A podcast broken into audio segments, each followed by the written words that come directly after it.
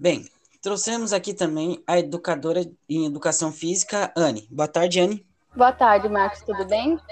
Tudo. Bom, Anne, os nossos telespectadores fizeram algumas perguntas. A primeira é: quais exercícios mais indicados e rápidos para fazer no ambiente de trabalho? Então, Marcos, eu acho que os quatro principais é o alongamento, né, na tua cadeira, no teu trabalho. Então, você estica bem os braços, as pernas, a mão, o pescoço. Também você sempre, sempre tem a fila na impressora, então você aproveita para tirar um tempinho para você ficar na ponta dos pés. É, se você tem elevador no teu trabalho, você evita, você vai de escada para dar uma circulação nas tuas pernas. É, e por fim, mais importante é se mantenha relaxado, mantenha seu pescoço relaxado, é, mantenha sua cadeira e a sua mesa de acordo com seu tamanho no ambiente do trabalho para não prejudicar a tua circulação nem os seus músculos, sabe? Uhum.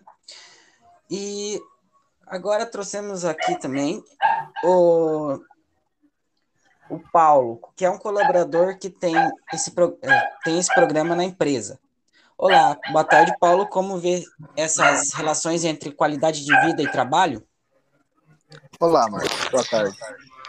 A, olha, acho que essa relação hoje é uma relação muito clara e bem demonstrada. Se falasse isso há 20 anos atrás, no Brasil, que as indústrias tinham que, ser, tinham que ter essa preocupação e que isso é uma preocupação importante, cuidar da saúde dos trabalhadores, ninguém entendia o que isso, o que isso queria dizer exatamente.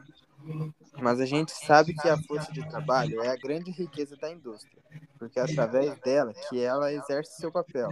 E essa força de trabalho, quanto mais saúde tiver, é melhor, porque as pessoas trabalham em melhores condições, mais satisfeitas com a vida e um aumento, claro, com a produtividade. Acho que isso ninguém discute mais esse detalhe. Né?